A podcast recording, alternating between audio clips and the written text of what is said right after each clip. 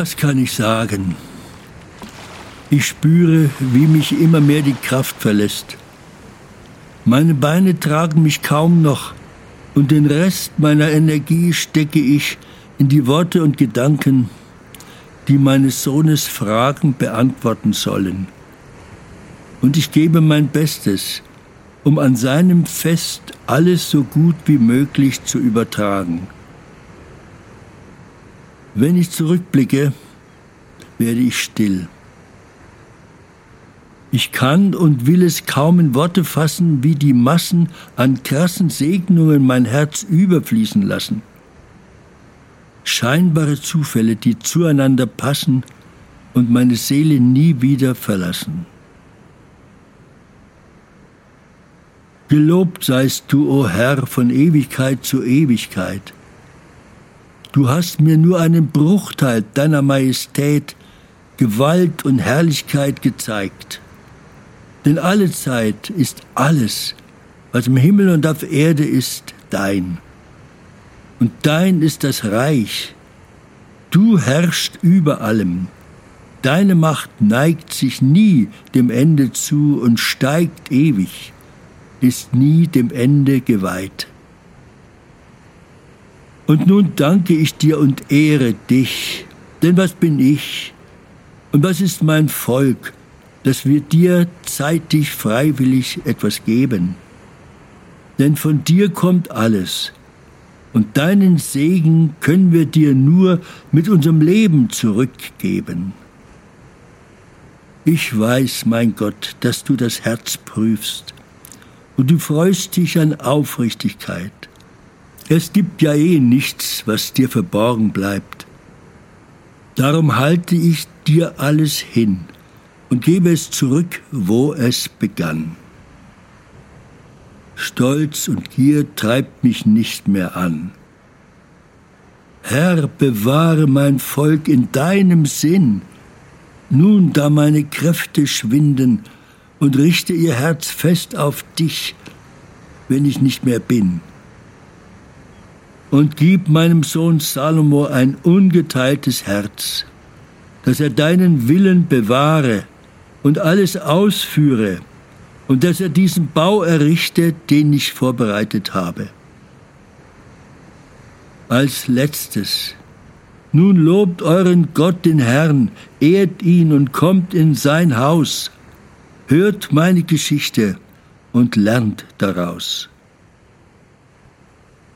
Mein gnädiger Gott, ich war, ich bin bei dir und ich werde es sein ganz nah, im Haus des Herrn, immer da, immer da.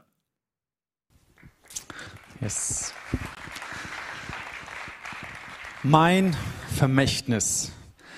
In dieser Serie, wo wir uns die letzten Wochen das Leben von David angeschaut haben, alle seine extremen Erfolge, alle seine extremen Niederlagen, seine Hochzeiten und seine Tiefzeiten.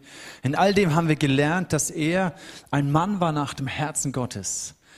Was nicht bedeutet, dass er perfekt gehandelt hat, aber was bedeutet, dass er in jeder Lebenssituation, in jeder Lebenslage gelernt hat, nah am Herzen Gottes zu bleiben.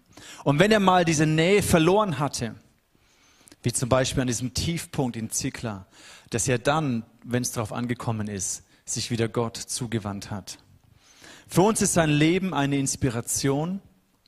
Und heute kommen wir zum Ende von dieser Serie, wo wir darüber sprechen möchten, was ist das Vermächtnis von David? Und ich hoffe, dass es uns inspiriert zu überlegen, was kann oder wird mal mein Vermächtnis sein. Die letzten Wochen haben wir uns angeschaut, was David ausgemacht hat. Diese Harfe, diese Leier hier steht für die Intimität, für die Nähe, für die Lieder und Psalmen, für die Zeiten im Verborgenen, die David mit Gott, mit seinem Gott verbracht hat. Die Lieder, die er geschrieben hat und dass das eine Kraftquelle für ihn geworden ist. Diese Schleuder steht für die Schwäche in der er Goliath begegnet ist, diesem hochgerüsteten Hightech-Terminator, ist er mit dieser Schleuder begegnet. Und gerade weil er Goliath in dieser Schwäche begegnet ist, hat Gott sich verherrlicht. und einen großen Sieg davongetragen. Dieses Schwert steht für die Stärke, die er gefunden hat aus der Nähe zu Gott. Da heißt es in Ziklag, David stärkte sich im Herrn, als er unter starker Bedrängnis war. Er stärkte sich im Herrn und Gott hat ihn inspiriert und ihm die Kraft gegeben, das zu tun, was richtig war. Letzte Woche hat die Joanne darüber gesprochen und dafür steht dieser Sack hier für das bußfertige Herz. Dass David am Ende seines Lebens mehr und mehr gereift ist und zu einem Mann wurde, der relativ schnell ähm, der, der sensibel war, um schnell zu erkennen, wo er vom Willen Gottes abgewichen ist und ein bußbereites, bußfertiges Herz entwickelt hat. Und heute versuchen wir das Ganze zusammenzupacken und zu überlegen, was ist das Vermächtnis von David, was ist dein, was ist mein Vermächtnis. Ein Vermächtnis ist ja etwas, was du hinterlässt, den Menschen, die du liebst oder sogar der Welt um dich herum. Mich haben diese Worte gerade in diesen Poetry-Clips sehr berührt. Zum einen, weil es man wirklich eintauchen kann. Wir haben versucht, durch diese ganzen Poetries die letzten Wochen immer wieder in, die, in das Seelenleben, in die Gedanken, in die Emotionen von David einzutauchen.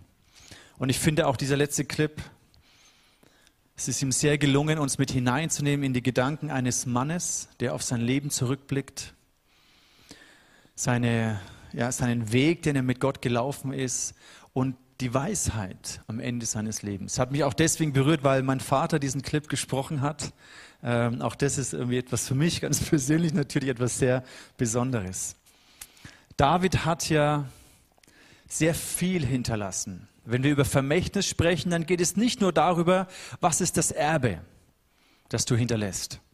Also die das Erbe, da denken wir immer dran an materielle Sachen, an Immobilien oder an irgendwelche werthaltigen Sachen, an Schmuck oder Gold oder was auch immer. Aber es geht, wenn wir über Vermächtnis sprechen, viel mehr als um ein materielles Erbe. Es geht auch um ein emotionales, geistiges Erbe. Ich zum Beispiel bin mir sehr bewusst und sehr dankbar für das Erbe, das geistlich-emotionale Erbe, was meine Eltern mir mitgegeben haben. Mein Opa war schon Pfarrer, lutherischer Pfarrer. Und meine Eltern sind auch mit Jesus unterwegs und mein Vater ist ja auch Theologe. Und da ist wie so eine Segenslinie. Und dieses geistliche Erbe ist etwas, dessen ich mir sehr bewusst bin, dass ich auf dem aufbauen darf. Ein Vermächtnis sind auch Errungenschaften, die du der Welt hinterlässt. Vorgestern habe ich äh, mit der Franzi eine, eine, äh, ein Interview angeschaut von Sahin Ugur. Die meisten von Ihnen kennen ihn vielleicht. Der Entwickler und Gründer von BioNTech, der zum Beispiel diesen, ähm, also einen der Impfstoffe entwickelt hat, die erste Firma weltweit diesen Impfstoff auf den Markt gebracht hat. Und es war einfach interessant, oder uns hat es interessiert, was sind das für Menschen, die das da, die da geforscht haben, seit über 20 Jahren schon. Und dann konnten sie in dieser Kürze der Zeit, weil sie schon 20 Jahre an dieser Art Stoff gearbeitet haben, konnten sie in der Kürze der Zeit das auf den Coronavirus eben übertragen. Und uns hat interessiert, was sind das für Menschen? Und er wurde dann gefragt, hey, wie fühlt man sich so, als Mann, wenn man sich bewusst wird, dass man über, also dass man Hunderttausende von Leben gerettet hat durch diese Erfindung, durch diese Forschung, durch diesen Impfstoff. Und das fand ich eine interessante Frage. Was ist dein Vermächtnis? Viele von euch sind noch relativ jung. Ich bin auch noch relativ jung. Ich denke eigentlich noch nicht so viel darüber nach. Wie ist es, wenn ich mal alt bin?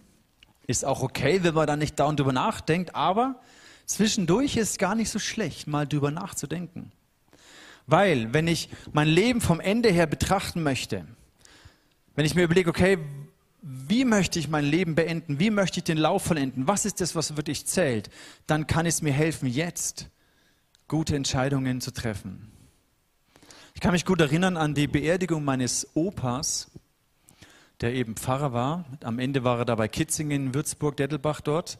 Und ich weiß noch, an seiner Beerdigung, da war ich, ich weiß gar nicht mehr, wie alt ich war. Ich war so 12, 13, junger Kerl, vielleicht 14, ich weiß gar nicht mehr so genau. Aber ich kann mich erinnern, an dieser Beerdigung haben gewisse Personen Reden gehalten. bedeutungsvolle äh, Personen, Fürst von Castell und solche Typen irgendwie, die kannte ich nicht, aber irgendwie habe ich mir gedacht, wow, die sind anscheinend wichtig. Und dann habe ich mir gedacht, ich habe mir angehört, was sie gesagt haben, über wie sie über meinen Opa geredet haben. Und da habe ich mir gedacht, als junger Kerl, wow, wenn am Ende meines Lebens, meiner Beerdigung mal Menschen so über mich reden, dann habe ich was richtig gemacht. Dann hat sich das Leben gelohnt. Wenn wir das Leben von David anschauen, hat er auch viel hinterlassen. Sogar bis heute, dass wir darüber predigen, über diese Person, die vor jetzt inzwischen fast 3000 Jahren gelebt hat. David hat natürlich auch ein Riesenreichtum hinterlassen, ein großes Land, was er mehr und mehr erobert hat aufgrund der Verheißung Gottes, Gold und Silber. Aber das war nicht das, woran wir uns erinnern. Das war nicht das, was ihn überragend, herausragend gemacht hat. Wenn du gefragt wirst, ja, wer war denn König David? Ich meine, jetzt haben wir uns damit beschäftigt, sodass wir ein bisschen mehr wissen, aber vor ein paar Wochen hätten wir vielleicht gesagt, naja, das war doch irgendwie dieser Hirtenjunge, der den Goliath erschlagen hat. Jemand anders sagt vielleicht, ja, das war doch dieser Typ, dieser König, der dann Ehebruch begangen hat und den, äh, den Mann dieser Frau umbringen hat lassen. Oder viele würden vielleicht auch sagen, ja, das ist doch der, der diesen Psalm 23 geschrieben hat. Wer von euch hat in der Schule Psalm 23 auswendig gelernt? Schon relativ viele. Überleg mal kurz für einen Moment. Dieser Typ David schreibt ein Lied und 3000 Jahre später lernen Schüler dieses Lied in der Schule auswendig. Oder versuch dir mal vorzustellen, wie viele Menschen im Lauf dieser Geschichte durch diesen Psalm ermutigt wurden und gestärkt wurden und dadurch Gott begegnet sind. Durch ein einziges Lied, durch ein einziges Lied, durch einen Psalm, Psalm 23, überragend, wie viele Menschen im Lauf der Geschichte tief berührt wurden, ermutigt, gestärkt wurden. Diese Sätze, und wenn ich durchs Tal der Todesschatten laufe, dann bist du bei mir, dein Stecken, dein Stab, sie trösten mich. Wie vielen Menschen hat das wohl Trost gegeben in dunkleren, düsteren Zeiten? Das kann man sich gar nicht vorstellen. Allein schon dieser Psalm ist ein, ein Vermächtnis, das weiterlebt über Jahrhunderte, über Jahrtausende bis heute. Ist es für uns ein Vermächtnis, dieser Psalm.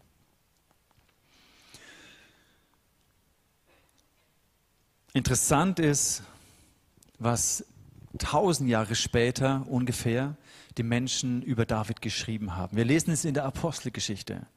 Apostelgeschichte 13, Vers 36. Da heißt es, denn David ist ja gestorben, nachdem er den Menschen seiner Zeit nach Gottes Willen gedient hat. Ganz kurzer Satz. David ist gestorben, nachdem er den Menschen seiner Zeit nach dem Willen Gottes gedient hat. Tausend Jahre später ist das, was übrig bleibt. Ist das, woran sich sie damals erinnert haben, womit sie in einem Satz sein Leben beschrieben haben. Wenn du jetzt mal versuchst, dein Leben in einem Satz zu beschreiben bis jetzt, vielleicht hast du 10, 15, 20 Jahre, 30, 40 Jahre, 50, vielleicht sogar 80 Jahre auf dem Buckel. Was wäre dieser eine Satz, den vielleicht mal Menschen über dich schreiben? Über David haben sie geschrieben, er hat den Menschen seiner Zeit nach Gottes Willen gedient. Das ist deswegen so herausragend, weil Dienerschaft und Königtum eigentlich gar nicht zusammenpasst in dem damaligen Denken. Der Diener war nicht König und der König war nicht Diener. Aber anscheinend hat David eine Art Herrschaft ausgeübt als König, wo alle sich daran erinnert haben, er hat den Menschen seiner Zeit nach dem Willen Gottes gedient. Es war so untypisch für sonstige Herrscher damals, weil ein Herrscher normalerweise ein König, ein Kaiser eigentlich das Volk unterdrückt hat, ausgenutzt hat für die eigenen Zwecke, für irgendwelche äh, Kriege und Schlachten und, und einfach benutzt hat. Aber dass über einen Herrscher geschrieben wird, er hat den Menschen seiner Zeit gedient, ist sehr herausragend. Wie wurde David zu so einem Mann? Was hat ihn geformt? Ich habe euch ein Bild mitgebracht von einer Skulptur von Michelangelo, der versucht hat, David zu, ähm, aus einer Marmorstatue, aus einem Marmorblock herauszuschlagen. Ungefähr im, im äh, 1501 bis 1504, drei Jahre in Florenz ist diese Statue entstanden. Und dann wurde er gefragt, wie hat er es geschafft? Dieses, diese phänomenale, ich glaube, die ist fünf Meter groß, wiegt irgendwie 5,17 Meter und wiegt schätzungsweise sechs Tonnen, also ein riesen Marmorblock. Und er wurde gefragt, wie hat er es geschafft, dieses Kunstwerk zu vollbringen, dieses Meisterwerk zu vollbringen?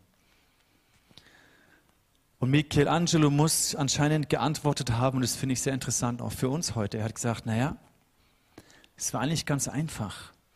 Diese Statue, diese Skulptur, das war schon immer in diesem Marmorblock drin verborgen. Alles, was ich gemacht habe, ist, all das wegzuschlagen, was nicht dazu gehört hat.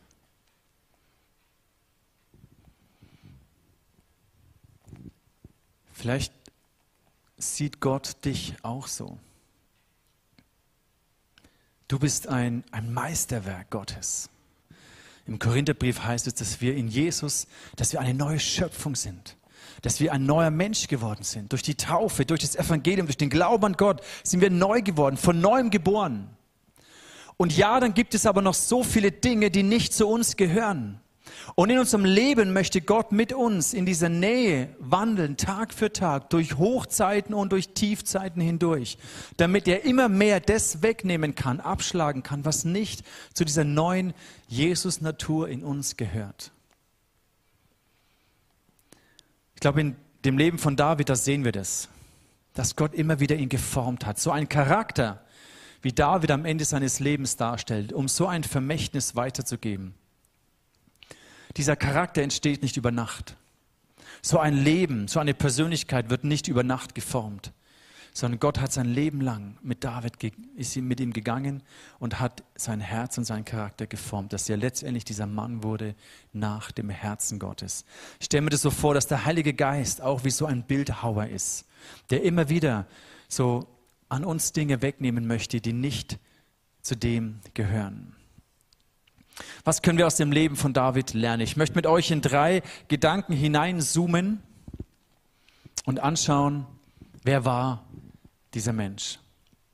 Ich glaube, das Erste, was David auszeichnet, ist sein Mut und auch seine Demut. Und beides gehört anscheinend eng zusammen.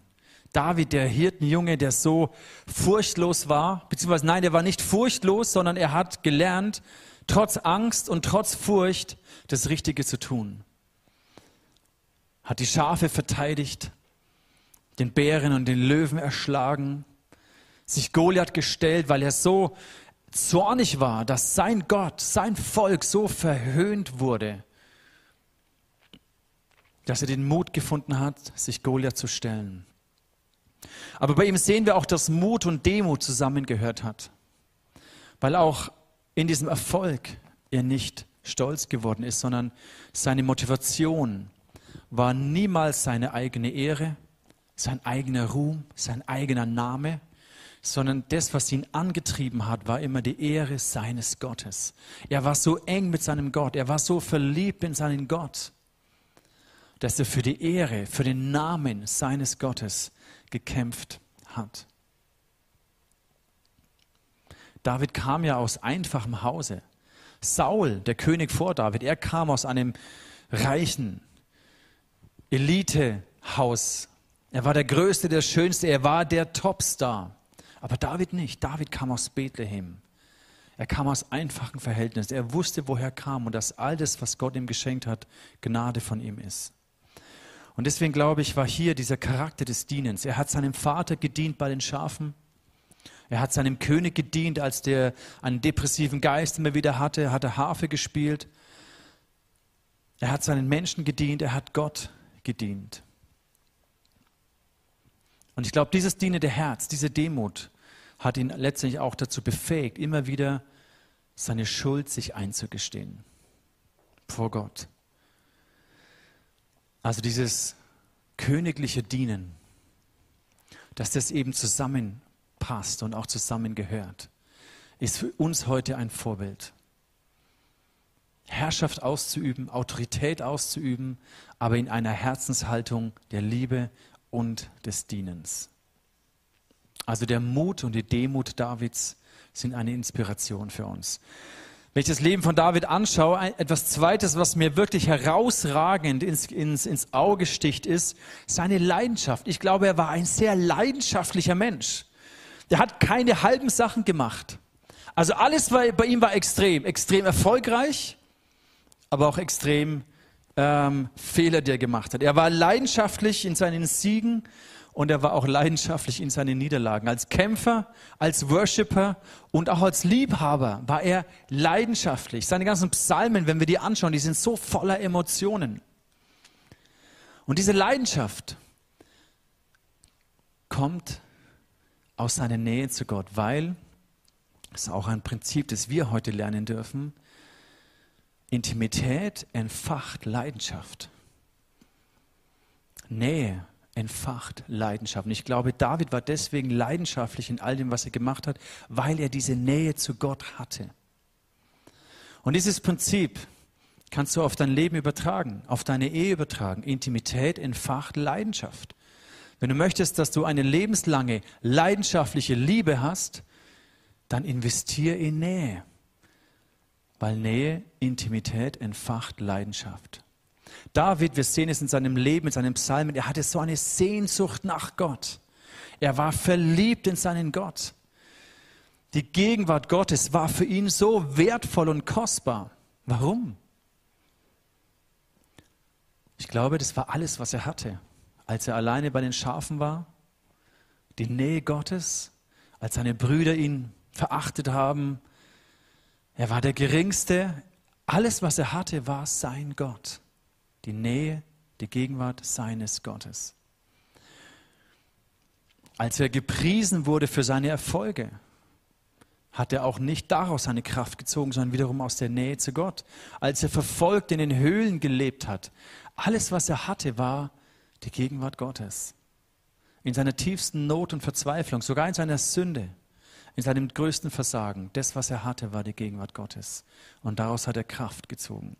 Und wir sehen das, dass er immer wieder sich auf das fokussiert hat, weil sein größtes Bestreben, als er König war in Jerusalem, war, die Bundeslade nach Jerusalem zu holen. Und wir lernen hier auch einen sehr simplen Satz, der gar nicht so simpel ist, sondern für uns auch wichtig ist, nämlich David hat sich darauf fokussiert, dass die Hauptsache ist, dass die Hauptsache die Hauptsache ist, hört sich bescheuert an, ist aber, ist aber so. Die Hauptsache ist, dass die Hauptsache die Hauptsache ist. Und bei David in seinem Leben, die Hauptsache war, dass Gott mit ihm war. Die Nähe zu Gott. Die Gegenwart Gottes in seinem Leben. Im 2. Samuel Vers 6, ähm, äh, Kapitel 6, Vers 14, da heißt es, David wollte unbedingt die Gegenwart Gottes, die Bundeslade nach Jerusalem holen. Und zuerst hat es nicht funktioniert weil das dann gescheitert ist und der umgefallen ist und so weiter, an, an eine Geschichte. Aber ein zweiter Versuch heißt es hier, als der Zug sich wieder in Bewegung setzte, also der Zug von all diesen Priestern, die dann hier die Bundeslade getragen haben, tanzte David voller Hingabe neben der Bundeslade her, um den Herrn zu loben. Er war nur mit einem leichten Leinenschutz bekleidet, wie ihn sonst die Priester trugen. Jubelnd brachte David und alle Israeliten, die ihn begleiteten, die Bundeslade nach Jerusalem und die Musiker bliesen in ihre Hörner. David wollte Worship und Anbetung ins Zentrum holen. Nicht in irgendeinem Dorf nebendran, sondern seine, seine Hauptsache war, dass die Anbetung Gottes im Zentrum stattfindet. Und die Frage an uns ist heute, welchen Stellenwert hat Anbetung, Worship in deinem Leben? Welchen Stellenwert hat die Gegenwart Gottes in deinem Leben? Welchen Raum gibst du der Nähe zu Gott, der Gegenwart Gottes in deinem Leben? Ist es etwas, was du nebenbei auch noch irgendwo hast? Oder ist es im Zentrum? Beginnst du deinen Tag? Beginnst du deine Woche mit Anbetung? Deswegen ist ein Aspekt davon, ist, dass wir am ersten Tag der Woche, der Sonntag, biblisch gesehen, im Haus Gottes zusammenkommen für Anbetung. David wollte, dass Anbetung zentral ist, im Zentrum steht. Und das ist für uns eine Inspiration, dass wir auch Anbetung Gottes, die Gegenwart Gottes in den Mittelpunkt unseres Lebens holen und zum Mittelpunkt unseres Lebens machen, weil wir alle beten irgendetwas an. Wir Menschen sind Wesen, die anbeten, die sich hingeben. Jeder betet irgendetwas oder irgendjemanden an. Und das Problem ist, das, was du anbetest, wenn es nicht Gott ist, es wird dich letztendlich beherrschen und dominieren. Wenn du Geld anbetest, dann wirst du immer, wenn du deine Sicherheit, dein Vertrauen in Geld nimmst, dann wirst du immer zu wenig Geld haben. Wenn du Schönheit anbetest, wenn das deine Sicherheit, deine Identität ist, dann wirst du dich immer hässlich fühlen oder nicht gut genug fühlen. Wenn du Macht und Position und Status anbetest und daraus deinen Wert ziehst, dann wirst du vielleicht immer dich schwach fühlen und Angst haben, irgendwie verstoßen zu werden. Egal was. Wenn wir Gott nicht im Zentrum haben, laufen wir Gefahr, dass unser Leben, dass wir uns an etwas hingeben, was letztendlich nicht uns frei macht, sondern in Abhängigkeit und Bindung führt. Und David wollte, dass Anbetung Gottes zentral ist. Und das ist auch der dritte Gedanke, der bei ihm in seinem Leben, das, was sein Vermächtnis ist. David, er hatte eine Liebe zum Haus Gottes. Er liebte die Gegenwart Gottes. Ihr kennt vielleicht diesen Psalm, wo er sagt, hey, ein Tag in deinen Vorhöfen ist besser als tausend andere. Oder am Ende vom Psalm 23 beendet er diesen wunderbaren Psalm, er sagt, deine Güte und Liebe begleitet mich Tag für Tag. In deinem Haus darf ich bleiben mein Leben lang. Luther übersetzt es mit werde, werde ich bleiben. Damit beendet er diesen wunderbaren Psalm. In, in, in dem Haus Gottes zu bleiben, in der Nähe Gottes, in der Gegenwart Gottes zu bleiben, war für ihn das Wichtigste. Und deswegen auch diese Sehnsucht, einen Tempel zu bauen, ein Haus zu bauen, das Gott Ehre bringt. Im 2. Samuel 7, da heißt es, eines Tages sagte David zu dem Propheten Nathan, während ich hier in meinem Palast aus kostbarem Zedernholz wohne, steht die Bundeslade Gottes immer noch in einem dürftigen Zelt. So kann es nicht weitergehen. Er hat nicht nur sich und seinen eigenen Luxus und seinen Wohlstand genossen, sondern seine Liebe und seine Leidenschaft war für das Haus Gottes. Und dann, und dann sagt er, Gott, ich möchte dir dieses Haus bauen. Gott verwehrt ihm diesen Wunsch und sagt, nicht du wirst mir ein Haus bauen, sondern dein Sohn. Wenn du alt geworden und gestorben bist, will ich einen deiner Söhne als Nachfolger einsetzen und seine Herrschaft festigen. Er wird mir einen Tempel bauen und ich werde sein Königtum Bestand geben für alle Zeiten. Es ist faszinierend, dass David hat diese Sehnsucht, diese Liebe für das Haus Gottes, nicht für seinen Namen und für seine Ehre, sondern dem Namen Gottes ein Haus zu bauen. Und was Gott ihm aber gibt, ist eine Bestätigung, dass sein Königtum ewig Bestand hat. Und deswegen beenden wir diese Illustrationen mit einer Krone. Ich setze jetzt mal lieber nicht auf, ähm, weil sie vielleicht komisch ausschaut, aber ich stelle sie mal dahin. Das heißt, Gott hat David die Zusage gegeben, dass seine Herrschaft, dass aus seiner Linie dass die Herrschaft, die Königsherrschaft niemals ein Ende hat. Und aus seiner Linie, also kommt Salomo, aus seiner Linie wird letztendlich Jesus geboren, der Sohn Davids. Und durch Jesus sind wir auch verbunden mit dieser Linie. Das heißt, diese Königsherrschaft Davids und auch dieser priesterliche Dienst Davids ist etwas, was bis heute durch Jesus in unser Leben hineinreicht. Auch wir sind dazu berufen, königlich zu dienen. Auch uns möchte Gott einen Herrschaftsbereich anvertrauen und auch wir dürfen Priester sein. Das heißt, wir repräsentieren Gott vor den Menschen und wir repräsentieren die Menschen vor Gott. Das ist das, was ein Priester tut. Zurück zu der Frage, mein Vermächtnis. Was ist mein Vermächtnis? Worüber wohl werden Menschen schreiben oder reden, wenn sie an dich denken? Was möchtest du, dass mal dein Vermächtnis ist? Ich meine, wie vorhin schon gesagt, als junger Mensch denkt man sich nicht dauernd darüber nach, was wird wohl mein Vermächtnis. Auch David, als er Psalm 23 geschrieben hat, hat er nicht gedacht, hey, wow, ich möchte jetzt einen Psalm schreiben, der über Jahrtausende gesungen wird. Das war nicht sein Ansatz, so zu denken, sondern er hat es einfach gemacht. Aus dieser Nähe mit Gott hat er einfach gelebt und versucht, treu zu sein.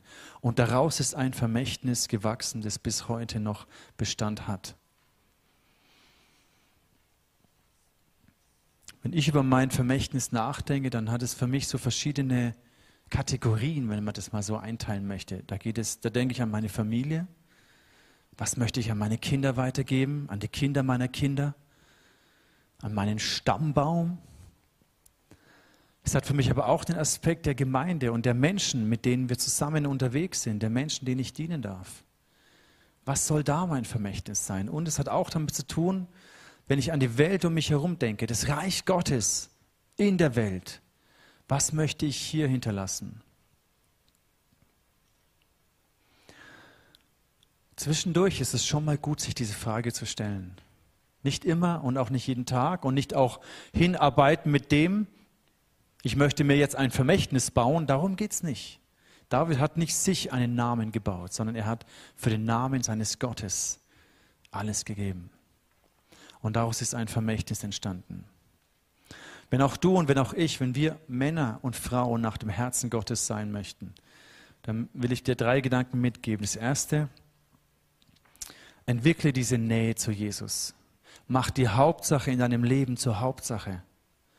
Bringe Anbetung ins Zentrum deines Lebens.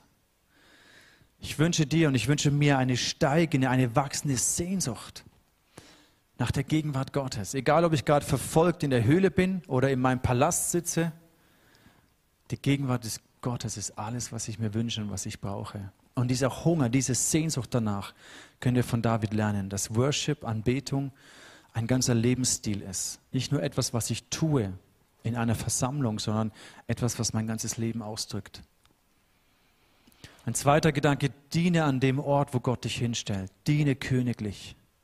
Gib dein Bestes, treu zu sein, mit Würde, mit Exzellenz die Dinge zu tun, die Gott dir aufträgt. Du weißt nicht, was daraus entsteht. Du weißt nicht, wie Gott es gebrauchen möchte, um ein Segen zu sein für viele, viele Menschen, für vielleicht sogar Generationen. Und ein letzter Gedanke, den wir auch von David lernen können, vertraue auf das Timing Gottes. David wollte dieses Haus bauen, er wollte diesen Tempel bauen. Aber Gott hat gesagt, nein, nicht du wirst mir ein Haus bauen, sondern dein Sohn. Gott arbeitet immer über Generationen. Deswegen denke bei einem Vermächtnis nicht nur an dich und dein Leben, sondern an deine Kinder, an deine Kindeskinder. Gott wirkt über Generationen.